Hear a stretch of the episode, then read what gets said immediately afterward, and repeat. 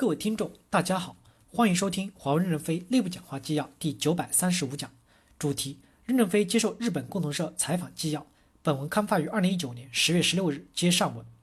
记者提问：如果没记错，您应该在十月二十五日迎来七十五岁的生日。任总虽然是一个超级人物，毕竟还没有实现不老不死。您是否已经开始考虑接班人的事情了？有没有明确定下来哪位是接班人？如果没有定下来，对未来的十年？或者二十二十年以后，为了保持华为的领先地位，对接班人有什么样的期待呢？任正非回答说：“我们公司在制度性接班机制上已经没有任何问题。接班不是指定哪一个人接班，而是一个制度性的接班。可以把我在股东大会上的讲话稿发给你们，那个稿子已经讲得非常清晰了。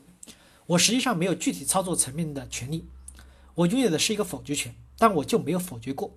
本来去年底否决权就到期了。”我们担心出现突发事件后，所有的员工一表决，企业就走歪了，所以继续保留了否决权，但不是由我一个人做否决，也不是由我的家人来继承，而是从退出历史舞台的董事会成员、监事会成员和高级领导中选举七个人组成一个核心的经营团队来拥有否决权，保证公司不要一哄就散。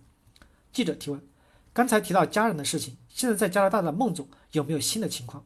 任正非回答说：还是按照司法程序一步一步的来解决。记者提问：中国政府正在推进“一带一路”政策，华为有没有参与或者支持“一带一路”呢？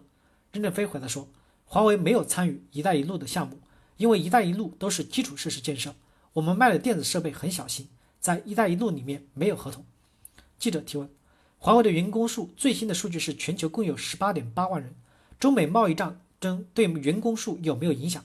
会不会减少？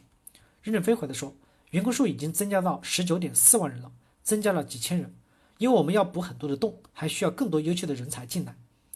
记者提问：新员工的招聘不仅限于国内？任正非回答说：全球。记者提问：华为公司在全球进行招聘，有没有特别关注一些地区？比如说印度这些国家理工科特别强，有没有特别的加强力度？任正非回答说：我们没有太大的限制，有限制的是美国，因为美国人与我们接触的是美国政府不允许的。而且一接触以后就被认为可能有美国成分，他就要插手进来，所以没有录用美国这些优秀的人才，这是我们的很大损失。其他国家和地区没有任何的限制。记者提问：美国的高校或者研究机构，以及在硅谷这样的地区，有很多的优秀华人或者中国人在美国受到打压，有没有很多的在美国的中国人回到中国加入华为公司的呢？任正非回答说：如果是中国国籍的留学生是可以的，已经加入了美国国籍的华人是受限制的，包括持有美国绿卡。都在美国的管辖范围内。记者提问：任总，您现在最想要的是什么？最想得到的手是什么？任正非回答说：还是信任，希望世界更多的人能给我们信任。我频繁的与媒体会见，其实就是想通过你们的传递一种信息，让社会了解我们，去掉我们神秘的面纱。本来我们没有面纱，但是大家故事化以后，把我们蒙上了一层面纱。感谢大家的收听，敬请期待下一讲内容。